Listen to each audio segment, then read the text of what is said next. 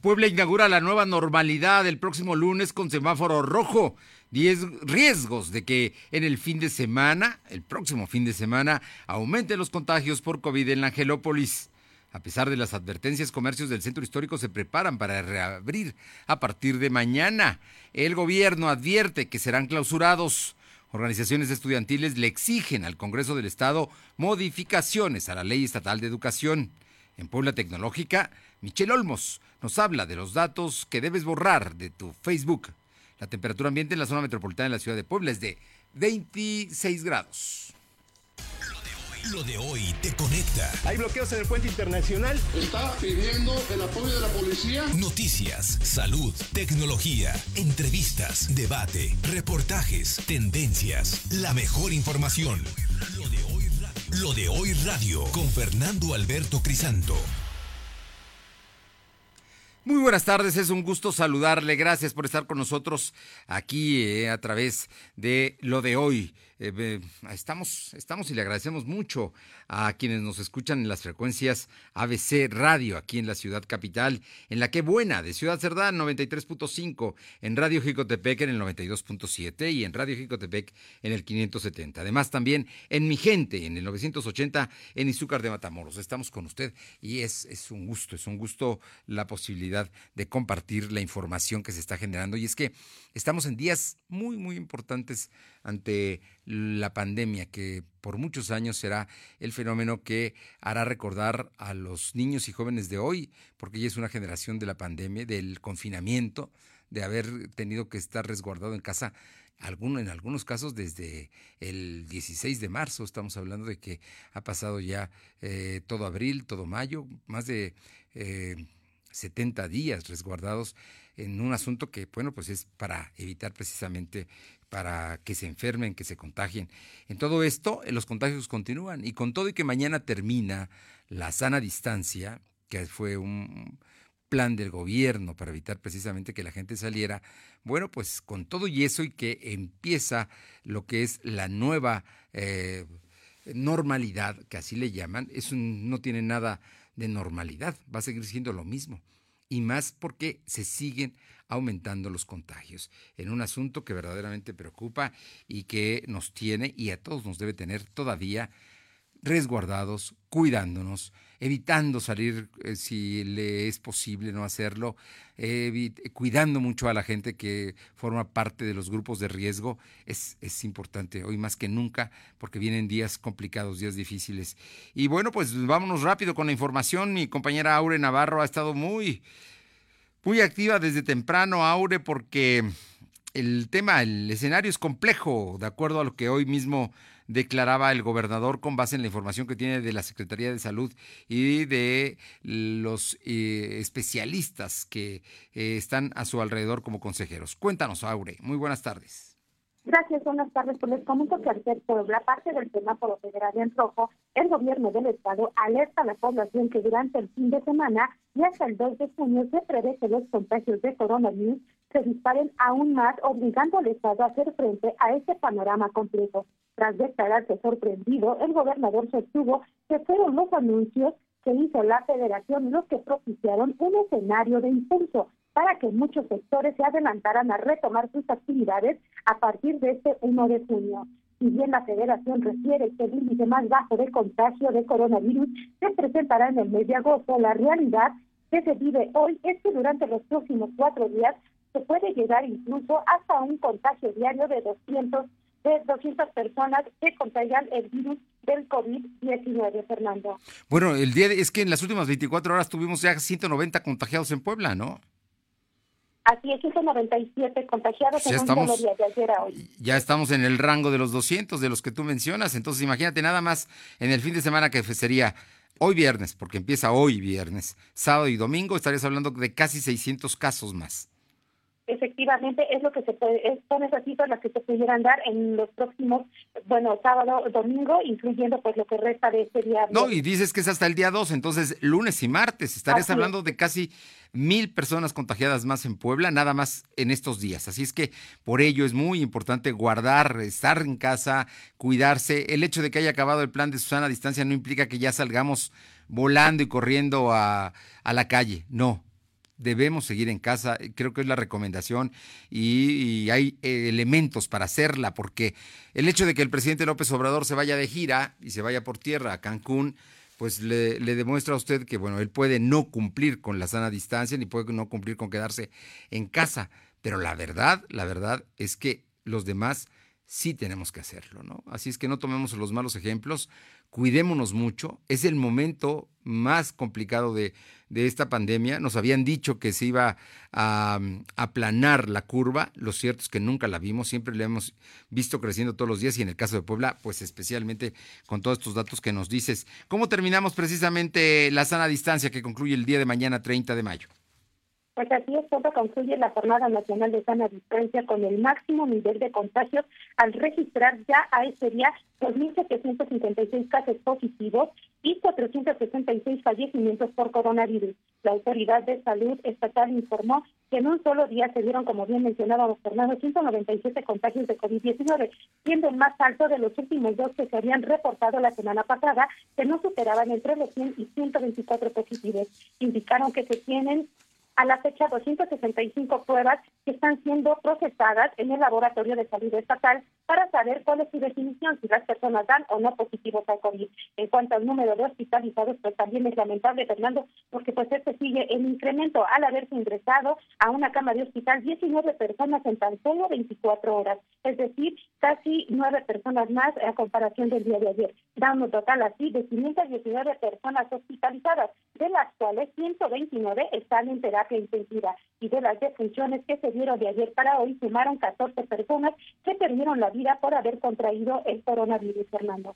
Bueno, y hay mucha gente a la que están dando, digamos, mandando a su casa porque no están dados de alta, porque van pegados al oxígeno. ¿eh? Y, y, hay casos muy concretos de gente que está saliendo así del hospital para dejar espacio precisamente para que lleguen otros que están demandando el servicio. Así es que el asunto es delicado. En Puebla están casi llenos los hospitales COVID y con todo que han abierto cesas y que han habido una que creció la infraestructura en Puebla, lo cierto es que la demanda empieza empieza a ser a estar muy cerca de coparla o de llenar la, la infraestructura que existe. Así es que vamos a estar muy pendientes. Oye, y por finalmente en este reporte te pregunto el, el tema de que hay comercios que ya están a punto o que quieren ya empezar a abrir y también se les entiende porque sin ingresos, sin dinero, pues no solamente ellos no pueden subsistir, sus familias, tampoco su negocio, tampoco sus trabajadores. Pero el gobernador en esto no, no va a ceder eh, absolutamente un centímetro. Cuéntanos.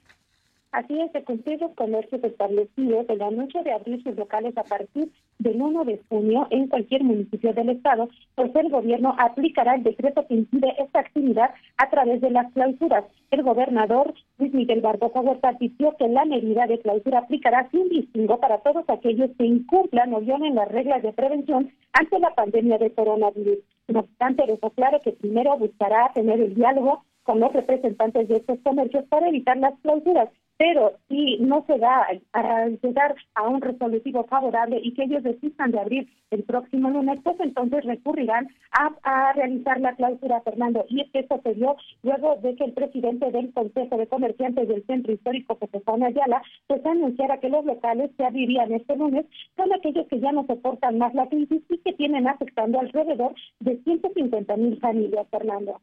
Bueno, así es que la advertencia es el tema es delicado, por lo tanto no pueden reabrir, no pueden, están, no son esenciales y solamente están abiertos, ¿qué te diré? Lugares donde hay alimentos, eh, no hay, hay alimentos preparados, pero no los puedes consumir ahí.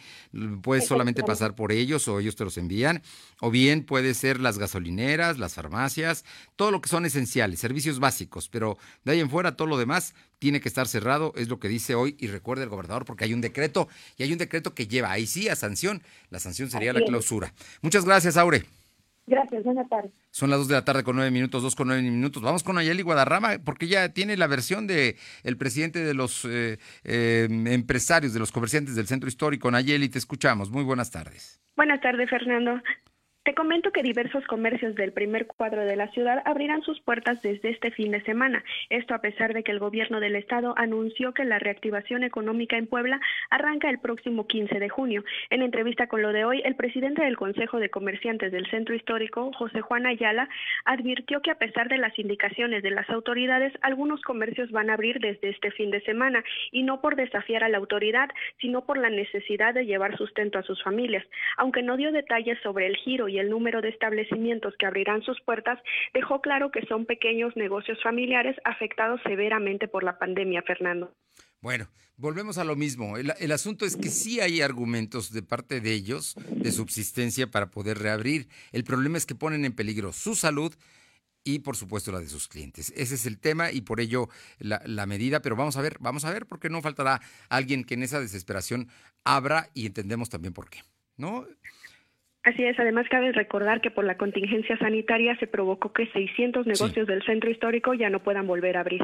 Bueno, pues ahí están y no queremos que sean muchos más, ¿no? Porque pues si alguien tiene que abrir es porque a lo mejor dice, pues me la juego ahorita a ver si sale algo. Eh, Nayeli, por otra parte, cuéntanos, eh, los restaurantes, algunos restaurantes van a empezar a abrir el 15 de junio, eh, que es precisamente la reactivación en Puebla programada. Eh, cuéntanos, tienen que invertir, tienen que ganar, gastar extra para poder hacerlo. Así es, para volver a abrir sus puertas el próximo 15 de junio, los restaurantes de la capital poblana tendrán que invertir hasta 15 mil pesos en las nuevas medidas de seguridad e higiene requeridas ante la contingencia sanitaria. En entrevista con lo de hoy, la presidenta de la Canirac, Olga Méndez, explicó que ya están trabajando en protocolos que implementarán en los establecimientos. Por ello, se encuentran buscando alianzas con proveedores para mejorar los precios de los productos que van a requerir. Dependiendo de su capacidad, un restaurante tendrá que invertir entre 3 mil y 15 15 mil pesos en dichas medidas para cumplir con la nueva normalidad. Algunos de estos productos que van a comprar son termómetros, gel antibacterial, tapetes y líquidos sanitizantes, Fernando. O sea que para reabrir, aparte de que van a tener menos mesas, que van a poder recibir menos clientes, tienen que tomar una serie de medidas que establecen los protocolos de salubridad eh, implementados por el Seguro Social para que puedan reabrir. Así es que eso va a tener un costo.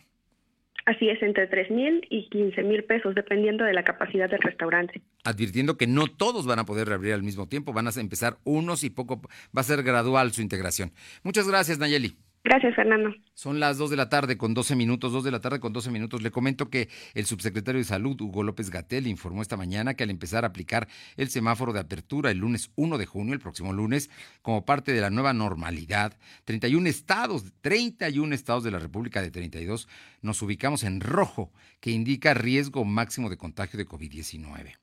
Zacatecas, sí, Zacatecas es la única entidad del país que se ubica en semáforo naranja, es decir, con riesgo alto de contagio, de acuerdo con el mapa, pero menor que el resto. Los rojos, recuerde, el color, el semáforo rojo indica riesgo máximo de contagio. Al terminar la Jornada Nacional de Sana Distancia, así está el país, pero, y lo hemos dicho, no se acaban las actividades de seguridad sanitaria. Las medidas de seguridad sanitaria pasan ahora a la vigilancia y control por parte de las 32 entidades federativas, señaló en la conferencia de prensa en la que estuvo el presidente López Obrador. El mapa va a ir cambiando estado por estado y semanalmente va a ser notificado por la autoridad federal cuál es el nivel de riesgo, cuál es el nivel de actividades que corresponden con ese riesgo y los estados serán responsables de establecer las aperturas correspondientes de las actividades que cumplan los criterios de valor social y de cantidad de personas. El semáforo tiene como indicadores la tendencia de ocurrencia de casos, la tendencia de hospitalización, el porcentaje de ocupación hospitalaria y detección de casos nuevos. López Gatel precisó que Cancún está próximo a ubicarse en riesgo medio, por lo que podría reabrirse al turismo la próxima semana. Eso es allá en Cancún. Aquí en Puebla seguimos en rojo y así vamos a estar seguramente hasta por ahí muy cerca del día 15 de junio. Vamos con otros fenómenos que están golpeando a la Sierra Norte. Mi compañero Adán González, allá exactamente en la sierra. Las lluvias de ayer generaron eh, pérdidas materiales. Muy buenas eh, tardes, Adán. ¿Qué tal, Fernando? Buenas tardes. Como lo acabas de comentar, eh, decirte que en Patepec rachas hasta de 100 kilómetros por hora, los fuertes vientos que pegaron del Golfo de México y la lluvia incandescente es lo que provocó este fenómeno que afectó caminos y caída de árboles que provocaron el cierre de caminos y también como varias casas que pues se destecharon y bueno, afortunadamente solamente se registraron daños materiales, no hubo víctimas, pero sí la movilización de protección civil. De la misma manera sucedió esto en el municipio de Ciguatepla, donde también las fuertes rachas de viento de lluvia pues les quitó el techo a varias viviendas en las comunidades del municipio de Ciguatepla, donde eh, Protección Civil, el propio presidente municipal Miguel Ángel Morales Morales recorrió eh, los lugares que fueron afectadas por esta tormenta atípicas que se dieron en la Sierra Norte del estado de Puebla, que afectaron en los dos municipios, tanto de Patepec como de Ciguatepla, Fernando. Bueno, nada más para que tengamos una idea, imagínese usted vientos de 100 kilómetros por hora. Así es, Fernando. Pero además eh, acompañados de lluvia, mi estimado Adán, ¿no? Y tormentas eléctricas que se dan mucho en la sierra y que, bueno, afortunadamente no hubo víctimas, pero sí daños materiales y hicieron el recorrido las autoridades municipales de Pantepec y de y, bueno, pues les brindan todo el apoyo a las personas que sufrieron las afectaciones de sus viviendas, Fernando. Por último, te pregunto, ¿los caminos están ya rehabilitados o hay lugares donde no pueda, no tengan acceso? Todavía. Inmediatamente tomaron cartas en el asunto las, autoridades municipales de Patepec y los caminos están abiertos, pero sí hay que pensar que se acerca ya la temporada de lluvias en la parte de la sierra y que pueden afectar también caminos vecinales y sobre todo que los ríos agarran su caso y pueden afectar también inundaciones y la invasión de las casas que están muy cerca de los cauces, Fernando. Son historias que conocemos, ¿no? Es, es la temporada de lluvias, es la temporada de ciclones, es la temporada del el tiempo pues fuerte, los serranos conocen muy bien la lluvia, pero en estos días crece aún más el riesgo y el peligro, especialmente para la gente que vive en eh, pues los en los en, los ríos, ¿no? Pegadito. Así es, eh, sobre todo que siempre las recomendaciones del director del ayuntamiento, también el municipio de Jicotepic, por la parte baja donde corre el río San Marcos y Silima, que afecta a Gilberto Camacho, a Villa Camacho, en la parte baja que afecta también el recorrer de este río que afecta a las comunidades de Marrembera, el municipio de, de Luciano Carranza, y estas partes bajas donde pues, los afluentes se ponen fuertes de la redundancia, y eso es lo que afecta muchas veces a los que estén cerca de los afluentes de los ríos, Fernando. Muchísimas gracias, Edgar. A tus ojos, Ana, muy buenas tardes. Gracias, Adán. Adán González, mi compañero en la Sierra Norte. Son las 2 de la tarde con 17 minutos, 2.17. Lo de hoy es estar bien No te desconectes. En breve regresamos. Regresamos. Hoy tu familia es quien mejora tu vida. Doctoras y doctores también mejoran y salvan vidas. Los choferes que te siguen llevando a casa, las personas que se encargan de tu seguridad, tus amigos, tus vecinos. Hoy entre todos mejoramos nuestra vida. Y por eso, gracias por cuidarnos. Coppel. Tu INE te entiende. Tu derecho a identificarte es esencial. Por eso, si tu INE venció el primero de enero de 2020 y no la renovaste, hemos ampliado su vigencia hasta el primero de septiembre de 2020 para que puedas usarla como medio de identificación oficial y realizar los trámites que necesites ante instituciones públicas y privadas. Infórmate en Inetel 800 433 2000. Contamos todas, contamos todos. INE. Muchos de nuestros compañeros son agredidos física y psicológicamente. Que si nos ven que nos echan cloro, que nos saquen del transporte en el que vamos. Piensen si a ellos les gustaría que solo por el trabajo que desempeñan eh, los maltrataran. Que nos vean como una ayuda, que nos vean como un apoyo. Deberían de entender que lo que nosotros hacemos es por ustedes, para ustedes y para mejorar sus alas. Merecemos ayuda y merecemos tu respeto. Gobierno de México. Recupera tu calidad de vida aplicándote la terapia de regeneración de células madre. Es un enorme potencial para los tratamientos médicos nuevos. Innovador sistema de reparación para el organismo, atendiendo padecimientos como diabetes, artritis, osteoartritis, hígado graso, colitis, hipertensión, insuficiencia renal, entre otras. Un grupo de médicos especialistas en aplicación de células madre brindarán la atención médica hasta tu domicilio, llevando el equipo para realizar examen intersticial. Agenda tu cita y solicita informes al teléfono 2228 45 85 04. Cell Internacional y Grupo Puntual en la Salud. Atención a pacientes de los estados de Puebla, Tlaxcala, Veracruz y Oaxaca. Hablo por mí como individuo. Ansío el regreso a la nueva normalidad. No porque no me gusta en mi casa, lo estoy disfrutando de alguna manera, pero los ingresos en la casa son nulos y pues el riesgo lo estamos corriendo de una o de otra manera. Hay que tomar todas las precauciones, pero sí ya urge reactivar la economía. Pues sí, sí estoy de acuerdo. Lo de hoy eres tú. Tu opinión nos interesa. Deja tu mensaje vía WhatsApp al 2223 237583. Comparte tus imágenes y tus reportes por Telegram al 2223 237583. Lo de hoy es estar bien informado. Estamos de vuelta con Fernando Alberto Crisanto. La tecnología es lo de hoy. Mantente conectado. Y todos los viernes, todos los viernes está con nosotros y es un lujo en Puebla Tecnológica Michelle Olmos. Ella es una consultora en redes sociales, una especialista que el día de hoy nos habla de algo que es muy importante. ¿Qué debemos borrar, borrar de Facebook? Ojo, ahora que por el confinamiento mucha gente usa las redes sociales, es muy importante que cuide lo que publica, lo que sube, lo que tiene ahí. ¿Por qué? Porque simple y sencillamente se genera un riesgo, un riesgo para usted, para los hijos, para la familia. Entonces, hoy creo que vale mucho la pena escucharlo a Michelle Olmos, que nos da detalles de los datos que debemos borrar de Facebook. Michelle, muy buenas tardes. Amigos de LDH, ¿cómo están? Me da mucho gusto, como siempre, saludarlos y poder platicar de temas que a todos nos interesan y que todos deberíamos estar inmersos en ellos. Y por supuesto vamos a hablar hoy de la red que sigue teniendo la mayor cantidad de usuarios a nivel mundial y esta es Facebook. Y vamos a hablar de los datos que debes borrar de tu Facebook. Y que bueno, en primer lugar nunca debiste darle. Son siete datos que eh, le hemos dado a la plataforma y que la plataforma nos fue llevando porque nos fue pidiendo uno a uno, pero nunca nos explicó para qué los quería. Así que hoy vamos a platicar justamente de eso, de esa información. Y vamos con el primero, tus vacaciones. La información de tus vacaciones y a dónde vas no es algo que debería estar en Facebook, no solo por temas de ciberseguridad, sino que la plataforma lo almacena y de esa forma te va creando una base de datos en donde pone si eres un viajero frecuente, si no, y esa información es muy valiosa, la vende para la industria turística, sin embargo, arriesga tu seguridad y la de los tuyos. Otro que tampoco debes poner en Facebook son tus pases de abordar. Y esto nadie nos los había dicho. Pero los pases de abordar tienen un eh, código de barras, es decir, un identificativo.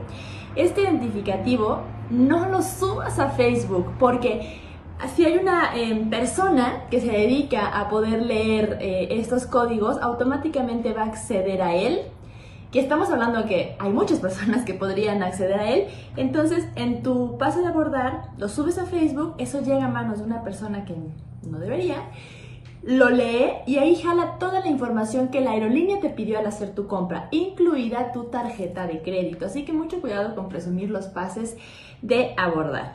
Ahora, otra información que no debes poner. Si te quejas de tu jefe, de tus compañeros de trabajo y, y todo lo que normalmente o en el día a día quieres expresar, no lo hagas en Facebook porque Facebook tiene una categoría especial para identificar con qué personas no te llevas bien o eh, de qué personas te quejan más para generar una vinculación y entonces poder hacer un acercamiento de tipo virtual o de tipo físico. ¿Cómo lo hace? Eh, mandando solicitudes de amistad, eh, insistiendo en que son personas que quizás conozcas. Entonces, esa información de la que tanto te quejas o la persona de la que tanto te quejas, Facebook la va a acercar a ti. Es una manera de que la plataforma pueda entender por qué no te llevas bien con esa persona. La localización, otro tema.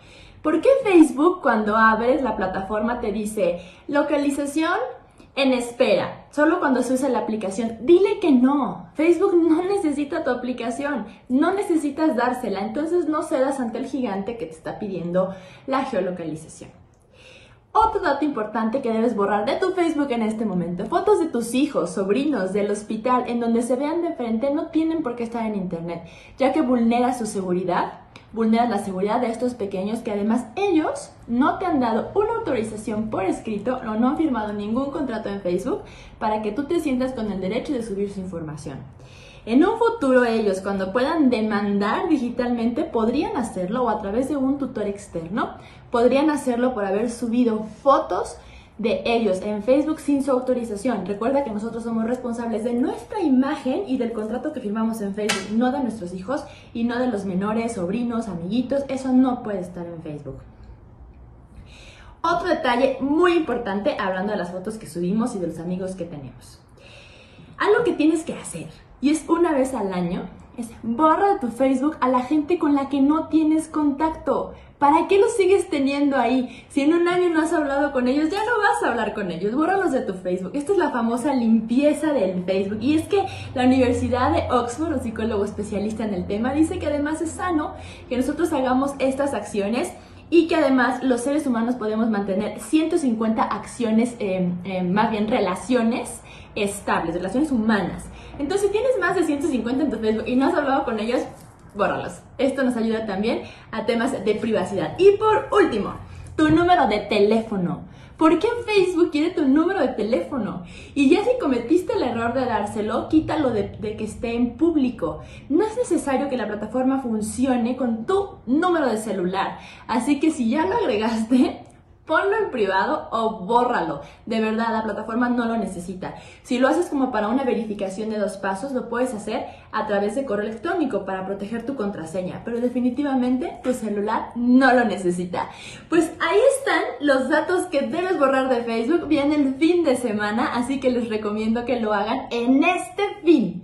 En este fin háganlo y sobre todo usemos la plataforma para lo que es entretenimiento y relaciones sociales. Nos vemos la siguiente semana en lo de hoy. Adiós. Muchísimas gracias, Michelle Olmos. Creo que es muy, muy importante lo que nos acabas de decir y vale mucho la pena que aproveche este fin de semana. Valdría la pena que lo hiciera. Por cierto, estoy encontrando en las redes sociales un mensaje del rector Alfonso Esparza Ortiz. Eh, da a conocer que 11 exámenes de posgrado online en la Benemérita Universidad Autónoma de Puebla se, que se lograron en estos días. Es un gran mérito de estudiantes y profesores que durante esta emergencia sanitaria precisamente han eh, llevado a cabo sus estudios profesionales, concluidos sus estudios profesionales y bueno, pues es, es un esfuerzo que para ser resilientes y salir adelante con éxito. Felicidades a todos y a todos los graduados, un gran ejemplo de profesionalismo y disciplina.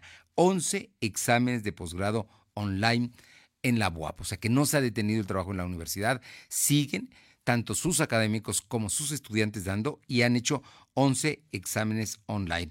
Yo creo que es un gran mérito de la institución toda, desde el Consejo Universitario, el rector como su máxima autoridad personal, las unidades académicas, su comunidad estudiantil, sus maestros y investigadores y científicos, porque al final de cuentas la UAP son todos y ellos, esos miles, sin duda, pues ahí están dando resultados con trabajo y con, con mucho, mucho esfuerzo. Felicidades a todos ellos.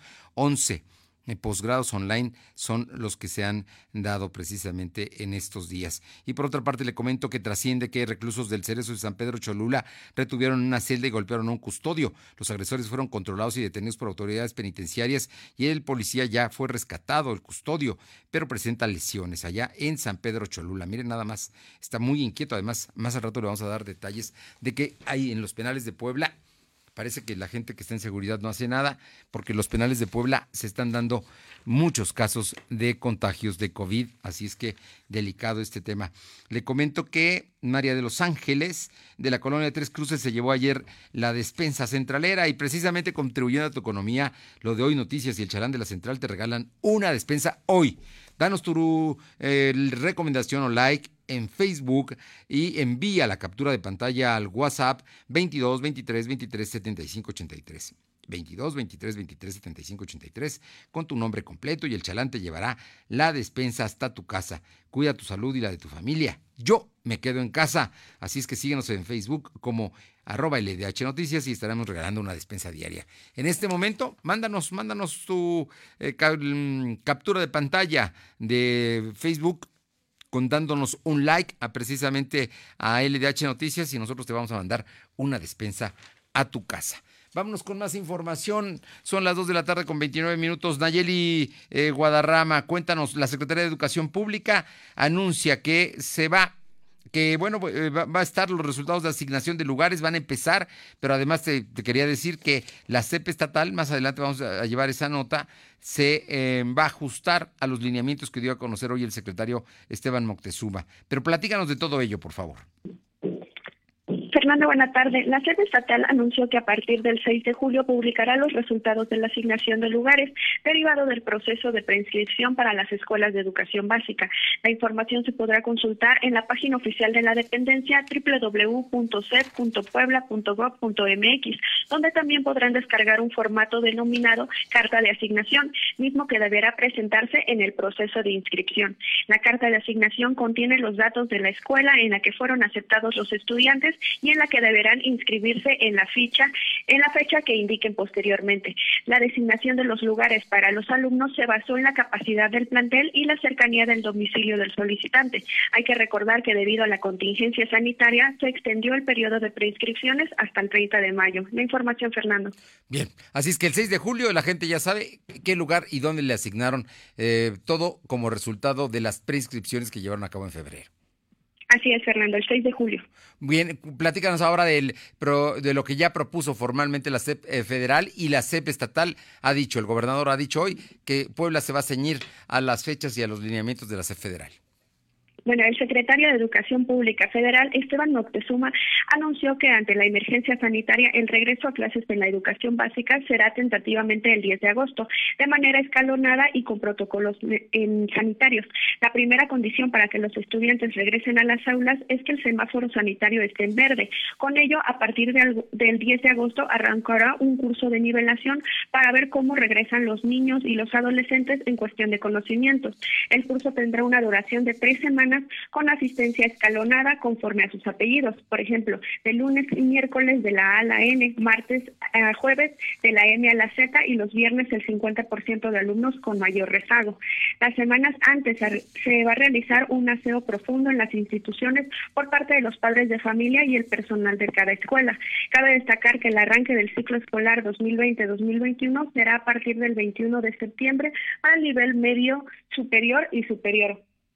La SEP también anunció las medidas para proteger a los estudiantes, como garantizar el acceso de agua, jabón y gel antibacterial en todas las escuelas, así como el uso obligatorio de cubrebocas, cuidar a los profesores que pertenecen al grupo de riesgo, continuar la sana distancia en las entradas, salidas y espacios donde eh, pasan el recreo, el cual también será de manera escalonada, minimizar el uso de espacios abiertos, suspender cualquier ceremonia o reunión y en caso de que algún alumno se enferme, la escuela deberá cerrar inmediatamente. Fernando. Bueno, así es que solamente, solamente dos cosas son importantes, además de las fechas. Uno, que solamente con semáforo verde se regresa a clases y se está esperando que el regreso sea en agosto a nivel de todo el país, ¿no? Y el, 10 de agosto. El 10 de agosto. Y luego la otra es que si hay un niño con COVID, se cancelan todas las clases en esa escuela. Así es, cierra inmediatamente. Bueno, te comento porque el Estado de Puebla hará una modificación mínima para homologarse el calendario escolar que dio a conocer la CEP esta mañana, el que acabas de comentar, que empieza el día 10 de agosto. Esto lo confirmó el gobernador Barbosa. La única fecha que tendrá ajuste es el inicio del ciclo escolar 2020-2021, la cual estaba previsto para Puebla el 7 de septiembre. Y ahora el calendario federal está marcando que será el 21 de septiembre. Así es que se traslada al 21 de septiembre la fecha del inicio de clases aquí en Puebla de, clases ya del nuevo ciclo del 2020-2021, mientras que las clases de en línea Aprende en Casa van a concluir de acuerdo a la federación el 5 de junio y no como la SEP estatal lo había previsto para todo mayo y todo junio. Así es que el próximo 5 de junio, es decir, el próximo viernes estará concluyendo ya el ciclo escolar formalmente en todo el país. ¿Estamos? Así es, Fernando. Muy bien. Gracias, Nayeli. Son las 2 de la tarde con 33. Lo de hoy es estar bien informado. No te desconectes. En breve regresamos. Regresamos. Aprovecha desde casa las mejores promociones de Coppel. Hasta un 50% de descuento en smartphones de las marcas Motorola, Huawei, Samsung y Zoom. Aprovecha las promociones de coppel.com y paga hasta en 18 meses con tu tarjeta Coppel. Mejora tu vida. Coppel. Válido el 31 de mayo. Consulta productos participantes en coppel.com. Ahora, los apoyos sociales a adultos mayores, a las personas con discapacidad permanente y las becas a los estudiantes son derechos garantizados en la Constitución. También la atención médica integral y gratuita. No son concesiones ni prebendas. Con la reforma aprobada por el Senado, las y los mexicanos más vulnerables estarán más protegidos y tendrán un mayor acceso a la educación, la salud y el bienestar.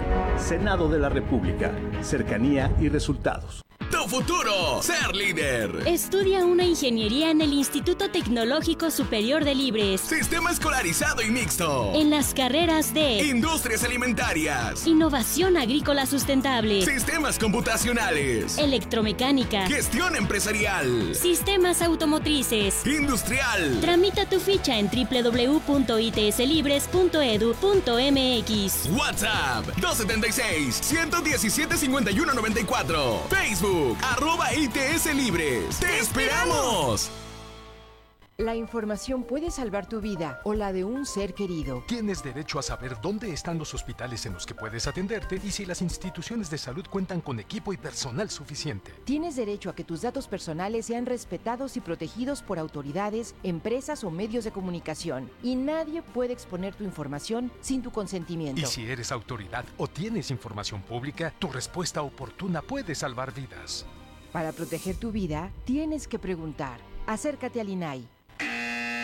Recupera tu calidad de vida aplicándote la terapia de regeneración de células madre. Es un enorme potencial para los tratamientos médicos nuevos. Innovador sistema de reparación para el organismo, atendiendo padecimientos como diabetes, artritis, osteoartritis, hígado graso, colitis, hipertensión, insuficiencia renal, entre otras. Un grupo de médicos especialistas en aplicación de células madre brindarán la atención médica hasta tu domicilio, llevando el equipo para realizar examen intersticial. Agenda tu cita y solicita informes al teléfono 2228 45 85 04. Gelcel Internacional y Grupo Puntual en la Salud. Atención a pacientes de los estados de Puebla, Tlaxcala, Veracruz y Oaxaca. Lo de hoy es estar bien informado. Estamos de vuelta con Fernando Alberto Crisanto. A las 2 de la tarde con 36 minutos muere una mujer de 36 años de edad en el Hospital General del Norte, aquí en la ciudad de Puebla, luego de que fuera atacada a balazos en inmediaciones de su domicilio. Personal médico hizo todo lo posible para salvarle la vida, pero las lesiones que presentaba por el proyectil pues no, no la dejaron resistir. Autoridades ya investigan los hechos para determinar el móvil del ataque y dar con él o los responsables. Vámonos con Aure Navarro, que tiene más información. ¿Mande? Ah, vamos, tenemos a Alma Méndez. Alma, ¿cómo te va? Muy buenas tardes. Muy buenas tardes, Fernando, a ti y a todo nuestro auditorio de, de, lo de hoy.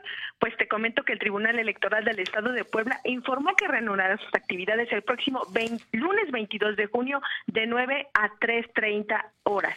Mencionó que no correrá plazos y términos procesales en los medios de impugnación que se encuentran en, resolución y ejecución de este organismo. Señaló que no se llevarán a cabo audiencias o sesiones por parte del Pleno, salvo aquellos casos que se determinen como urgentes, eh, como por ejemplo la general de la general de posibilidad de un daño irreparable, eh, que se tenga que estar eh, medidas de protección por existir violencia política de género, siendo estos solamente enunciativos más no limitativos, ya que será el Pleno quien realizará dicho análisis, por lo que no se recepcionarán documentos o promociones jurisdiccionales hasta este 22 de junio. La información, Fernando. Bien, bueno, pues ahí está el tribunal hasta el 22 de junio. Bueno, la verdad es que trabajadores, trabajadores no son. Oye, por otra parte, cuéntanos, Eduardo Rivera reapareció el día de ayer y pues los analistas, los eh, columnistas políticos dicen que con esto yo está abriendo ya su campaña para ser candidato del PAN a la presidencia municipal de Puebla. Cuéntanos. Así es, eh, como bien dices, vía redes sociales, el panista Eduardo Rivera Pérez emitió un video donde critica las modificaciones a la ley de educación, la inseguridad y en general el papel de las actuales autoridades ante los problemas que se viven por la pandemia del coronavirus. Y con el eslogan Juntos saldremos adelante, el expresidente de, Puebla, de Puebla Capital señala que los mejores resultados de gobierno se alcanzan uniendo esfuerzos y aportando cada uno, cada uno por su parte, sí. no con descalificaciones y burlas. Y bueno, pues Rivera Pérez señala que en Puebla se viven problemas serios de inseguridad, donde pregunta si alguien los puede resolver solo. También cuestiona que si la pelea, la descalificación y la burla es el mejor camino y enfatiza las polémicas confrontaciones en las que ha estado involucrado el gobernador Luis Miguel Barbosa puerta. Y bueno, pues para finalizar agrega que los poblanos necesitan dirección y que la autoridad asuma su cargo con responsabilidad, dando un lugar al diálogo porque Puebla le urge. La información, Fernando. Oye, por otra parte, Rocío García Olmedo, diputada local del PRI, hace un planteamiento sobre la ley estatal de educación. Así es comentarte que la diputada local del Partido de la Revolución Institucional, Rocío García Olmedo, se dijo a favor de que se someta a discusión nuevamente la ley de educación para que se corrijan las ambigüedades en su contenido. Esto después de que el Consejo de Estudiantes del Estado y el Consejo Nacional de Jóvenes Pro México exhortaran al Congreso de Puebla a someter a discusión nuevamente la ley de educación para que se corrija y sea una verdadera herramienta que eh, responda a los criterios de calidad. Y bueno, pues en la entrevista con lo de hoy noticias, la legisladora señaló que se debe de cuidar el procedimiento legislativo, el cual habla de que es una ley que ya entró en vigor y ya fue publicada, por lo que se debe hacer una iniciativa que incorpore las reformas a los artículos que se consideren para que a partir de esta se abra nuevamente al análisis, la discusión y obviamente su aprobación. Y bueno, pues comentarte que en la misma tesitura se encuentra el diputado Javier Casica Zárate, donde menciona que sería honesto y responsable buscar el consenso y crear ejercicios de parlamento abierto en la creación y discusión de los reglamentos complementarios de esta ley.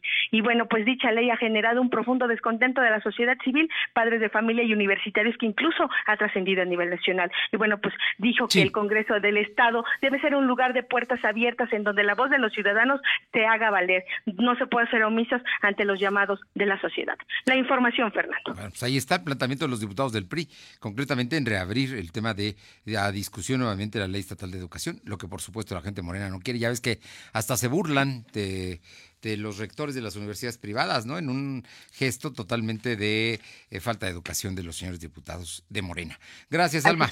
Seguimos al pendiente, Fernando. Y vamos con Ayeli Guadarrama, precisamente para que nos comente que eh, grupos estudiantiles están demandando que se discuta y que se corrijan eh, ambigüedades que hay en la Ley Estatal de Educación. Te escuchamos, Nay.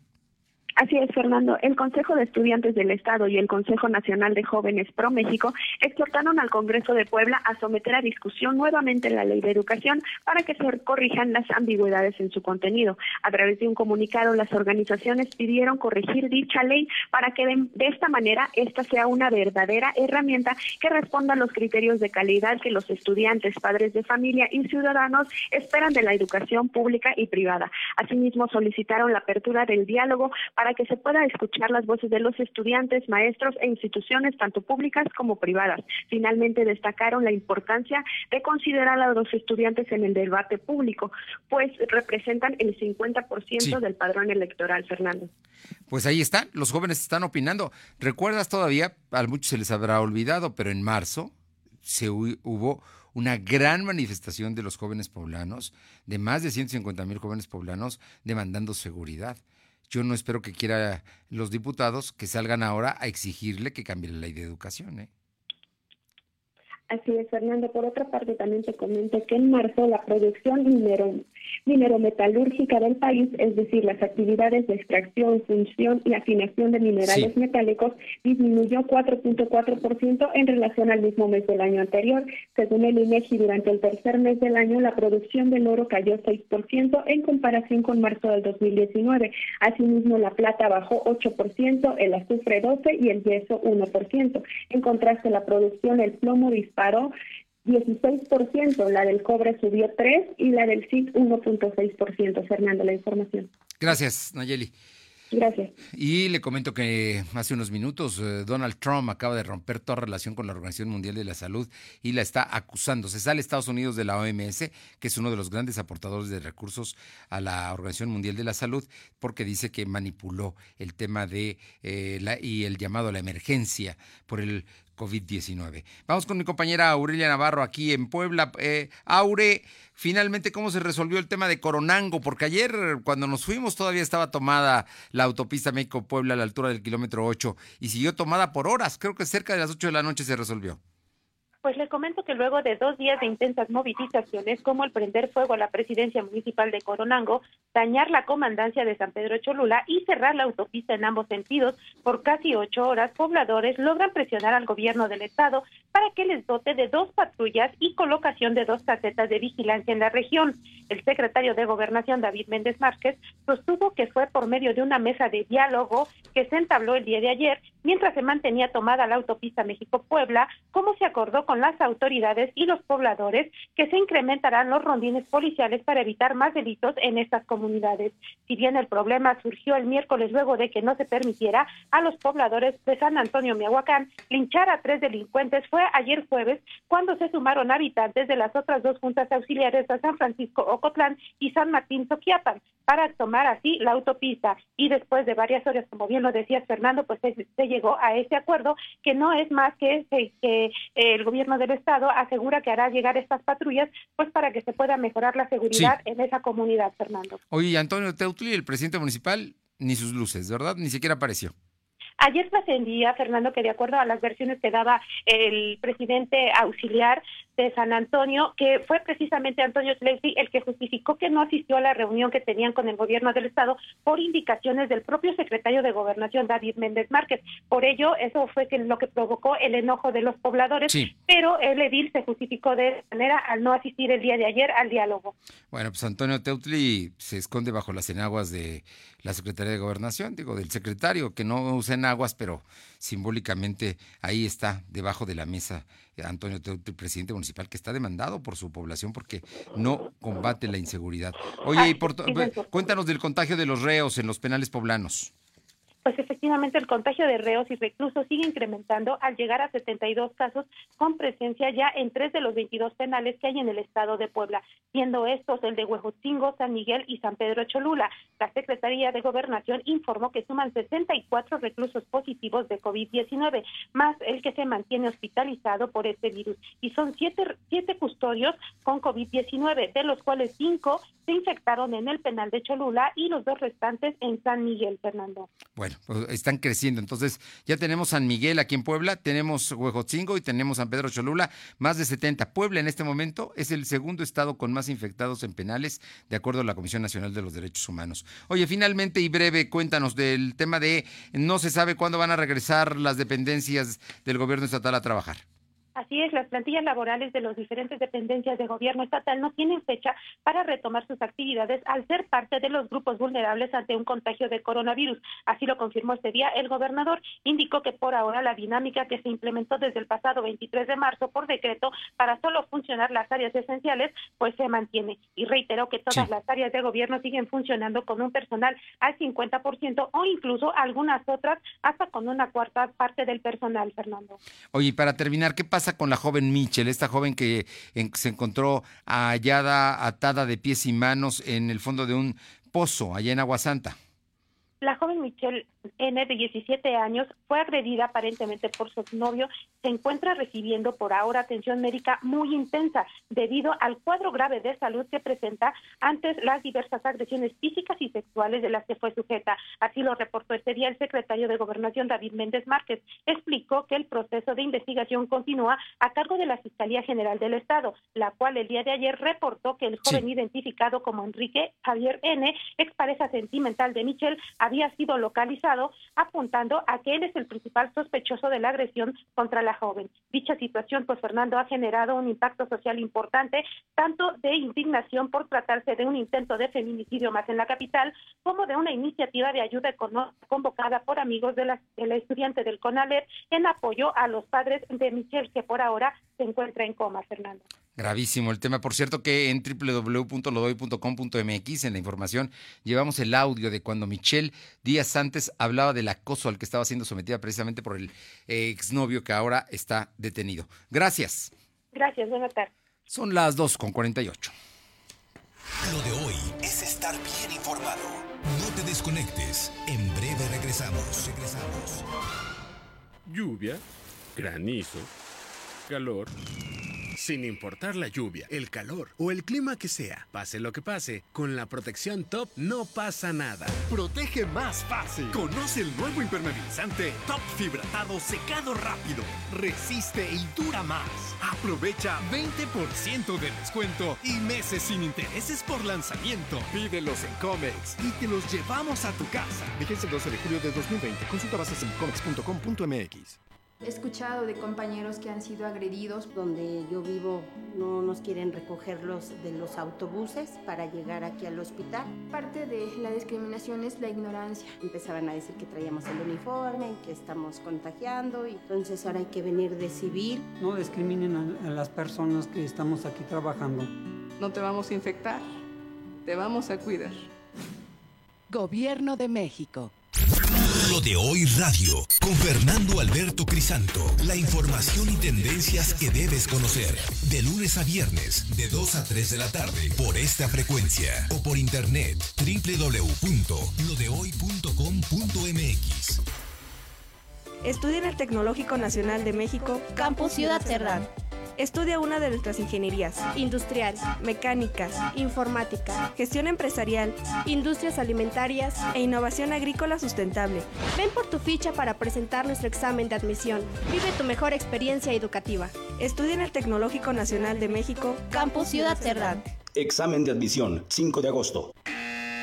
Recupera tu calidad de vida aplicándote la terapia de regeneración de células madre. Es un enorme potencial para los tratamientos médicos nuevos. Innovador sistema de reparación para el organismo, atendiendo padecimientos como diabetes, artritis, osteoartritis, hígado graso, colitis, hipertensión, insuficiencia renal, entre otras. Un grupo de médicos especialistas en aplicación de células madre brindarán la atención médica hasta tu domicilio, llevando el equipo para realizar examen intersticial. Agenda tu cita y solicita informes al teléfono 2228 45 85 04. Gelcel Internacional y Grupo Puntual en la Salud. Atención a pacientes de los estados de Puebla, Tlaxcala, Veracruz y Oaxaca. Lo de hoy es estar bien informado. Estamos de vuelta con Fernando Alberto Crisanto. Vámonos rápidamente con información. Le comento, Alma Méndez nos comenta que integrantes de la Comisión de Transporte lamentaron que pese a la gravedad de la emergencia sanitaria del COVID-19, los permisionarios y choferes, así como los usuarios, no estén respetando la sana distancia, lo que ha provocado que se generen focos de contagio, por lo que es urgente que se vigile el respeto a estas restricciones. Mencionaron que hay detectadas varias rutas eh, colectivas que no cumplen con las restricciones emitidas por la Secretaría de Salud. Seguramente usted las conoce. Bueno, aquí les doy algunas.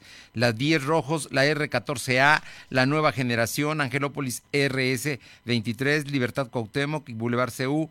El presidente de la comisión, Jonathan Collante, solicitó a la Secretaría de Movilidad que intensifique los operativos para verificar que las unidades del servicio público cumplan con las medidas sanitarias implementadas por el COVID-19. No cumplen, simple y sencillamente se llenan y no hay sana distancia donde debería haberlo. Vamos con mi compañero Adán González a la Sierra Norte porque ¿Qué cree? Le robaron la casa a un expresidente municipal de Jicotepec. Te escuchamos, Adán. Gracias, Fernando. Pues nuevamente gusto saludarte. Déjame comentarte que eh, varios sujetos armados se introdujeron a la casa del expresidente municipal de Jicotepec, Emilio Postado Ortiz, donde también se llevaron varias pertenencias de valor y una camioneta afortunadamente la policía implementó un operativo por las carreteras, las entradas y salidas, y la camioneta la dejaron abandonada a la altura del kilómetro número 113 más 800 de la carretera eh, México-Tuxpan, a la de la altura del lugar conocido como La Molienda. Así acudieron elementos de la policía municipal y encontraron todas las pertenencias del de, de, de aquí de, de Jicotepec, donde a las personas que se encontraban dentro de la vivienda las amarraron y bueno, pero afortunadamente lograron desatarse y dieron aviso a la policía que actuó inmediatamente y es fue así como lograron la recuperación de las pertenencias y de la unidad que ya se llevaban estos ladrones que vienen de otros lados para hacer sus fechorías aquí en el municipio de Jicotepec, Fernando. Terrible, terrible esto que nos estás comentando. Muchas gracias, Adán. A tus órdenes, muy buenas tardes. Bueno, le, le, debo comentar en este momento que Jorge Zavala, coordinador general de Servicios Meteorológicos Nacionales de Conagua, puntualizó que para este viernes 29 de mayo se pronostican lluvias intensas con puntuales torrenciales en Veracruz y Oaxaca. Lluvia muy fuerte, ojo, muy fuerte e intensa en Tamaulipas, San Luis Potosí, Hidalgo, Puebla, es decir, que esta tarde va a llover de una manera muy fuerte e intensa, igual que en Tabasco y Chiapas. Eh, es, es, lo que está dando a conocer en este momento la Conagua para que tome sus precauciones. Bajó la temperatura, en este momento está en 23 grados centígrados. Y vámonos con mi compañera Paola Arocha Atlisco. ¿Cómo estás, Paola? Muy buenas tardes. ¿Qué tal? Muy buenas tardes. Y sí, comentarte que a pesar de que desde hace algunos días se implementó el uso obligatorio del cubrebocas para toda la gente que está utilizando el cubrebocas durante esta contingencia, eh, bueno, más bien el transporte público, se ha informado que algunos usuarios del transporte público pues no están acatando esta orden, al igual que los mismos eh, choferes o conductores.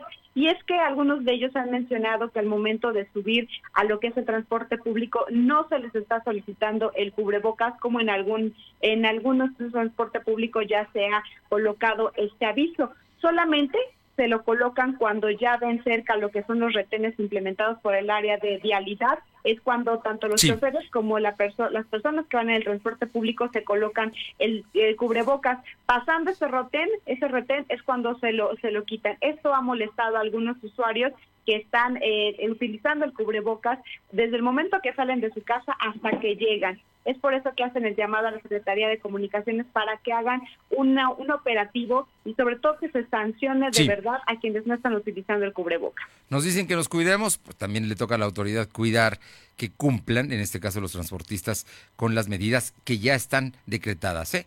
Muchas gracias, Paula. Buenas tardes. Y le comento que información de Nayeli Guadarrama, del 1 al 14 de junio, la empresa Audi de México continuará descontando el 40% del salario de sus trabajadores sindicalizados de la planta de San José Chiapa. Mediante un comunicado, el sindicato independiente de Audi anunció que de acuerdo al decreto del gobierno estatal, las actividades de la planta en Puebla se reactivarán el 15 de junio pero van a cobrar solamente el 60% de su salario. Vamos con Uriel Mendoza a la Mixteca. Te escuchamos, Uriel. ¿Qué tal, Fernando? Muy buenas tardes. Nos vamos a ubicar al pueblo mágico de Cristo, donde detuvieron a tres ladrones por robo a casa habitación. Fue a través de una persecución donde fueron detenidos por elementos de la Policía Municipal de Atlixco, con ayuda también de los vecinos de la comunidad de Tejaluca. Según testigos, tres sujetos aparentemente con domicilio en esa zona ingresaron a una vivienda aprovechándose pues de que los moradores se encontraban en casa aparentemente por cuestiones de trabajo y se intentaron llevar diversos objetos de valor, pero los vecinos se percataron de los hechos y dieron aviso a la policía municipal y a los propietarios también del inmueble. De inmediato abordaron a un vehículo que intentaron darse a la fuga y se terminaron pues impactando en la zona de Tolometla, donde fueron capturados y llevados al Ministerio Público. Bueno, pues ahí está mal, eh, los detuvieron finalmente, afortunadamente los detuvieron. Muchas gracias, Uriel. Saludos, Fernanda, buenas tardes. Vámonos a los deportes. Lo de hoy es pasión y la pasión está en juego. Paco Herrera, qué escándalo con Cruz Azul. La verdad es que es un gran equipo, tiene una extraordinaria afición que ha sido leal por décadas y mira con lo que salen los dueños del equipo. Qué bárbaros, qué terrible, ¿no? Paco. Buenas tardes, Fernando. Y además, justo cuando Cruz Azul atravesaba un buen momento deportivo, pese a la canción, cancelación de la liga, iba como líder hasta 10 partidos. Pero bueno, como decíamos, pese a la suspensión definitiva de la Liga MX, los escándalos en el fútbol mexicano no paran. Ahora se reveló que la Unidad de Inteligencia Financiera de la Secretaría de Hacienda y Crédito Público congeló las cuentas bancarias del presidente de Cruz Azul, Guillermo Álvarez, y también de su hermano, Alfredo Álvarez, y Víctor Garcés, quienes en el pasado han tenido cargos directivos en el club. Así es. Víctor Garcés es su cuñado. Pero bueno, entonces les detectan, porque desviaron creo que en seis años más de 400 millones de pesos y 40 millones de dólares a cuentas personales, ¿no? Así es, las acusaciones serían por delitos de delincuencia organizada y lavado de dinero al detectarse movimientos irregulares por 1.200 millones de pesos a cuentas en el extranjero. Y de confirmarse esto, Billy Álvarez sería de inmediato desafiliado de la Federación Mexicana de Fútbol por el reglamento de la misma. Esperemos que eso no le toque a Cruz Azul. Finalmente hay una cooperativa que está detrás, es la cooperativa que la que está demandando precisamente a quienes han sido sus directivos en estos años. Oye, ¿y qué más tenemos, eh, Paco? Bueno, este, como ya hemos adelantado ayer, hoy se hizo oficial eh, la fecha de regreso de la Liga de España y será el jueves 11 de junio con el partido entre Sevilla y Betis, donde militan los mexicanos Diego Lainez y Andrés Guardado. La propuesta incluye jugar partidos todos los días de la semana, de lunes a domingo, para poder completar las 11 jornadas pendientes en poco más de un mes. La única restricción va a ser que los clubes deberán tener 72 horas de descanso entre juego y juego. Por lo pronto empieza entonces la liga el día jueves 11 de junio. 11 de junio. Ya tenemos la Bundesliga, ya tenemos la española, también la inglesa que va a empezar el 15, si no estoy mal, no, el 14. Así es, y la italiana está planeada para el 20 de junio. Bueno, pues ahí están ya las grandes ligas. Oye, ¿y la Bundesliga juega mañana? Empezó hoy la, ah, la fecha 29 con un solo partido, no muy interesante, entre Freiburgo y Leverkusen, que empezaron a la una y media. Y este mañana juega el Bayern a las once y media de la mañana, ya un horario un poco más accesible para los aficionados mexicanos, contra el Düsseldorf, que es uno de los equipos coleros. El domingo juega Dortmund contra Paderborn y el lunes Colonia contra Leipzig para completar los tres equipos punteros del torneo. Muy bien, eh, pues así, así quedamos entonces. Muchísimas gracias, Paco. Hasta el lunes, Fernando. Buen fin de semana. Bueno, y le damos el pésame a Carlos Augusto Tentle. Eh, murió su papá, don Máximo Tentle, allá en Ciudad Cerdán. Un fuerte abrazo a nuestro compañero. Eh, le comento también que Alma Díaz de Los Héroes se lleva la despensa que le llegará hoy a su casa. Recuerde, mañana concluye la, el periodo de Susana distancia, pero siga usted guardando siga quedándose en casa, siga cuidándose porque vienen los días más complicados de la pandemia. Y el lunes no crea eso de que estamos en una nueva normalidad. ¿Por qué? Porque el semáforo es rojo y implica una alta incidencia precisamente de contagios. Por favor, cuídese, quédate en casa. Nos encontramos el lunes a las 2. Gracias, buen fin de semana. Hasta entonces. Fernando Alberto Crisanto te presentó Esperamos de lunes a viernes, de 2 a 3 de la tarde por esta frecuencia, en la cobertura más amplia a nivel estatal. Y síguenos en internet www.lodehoy.com.mx y en nuestras redes sociales como arroba LDH Noticias. Lo de hoy radio.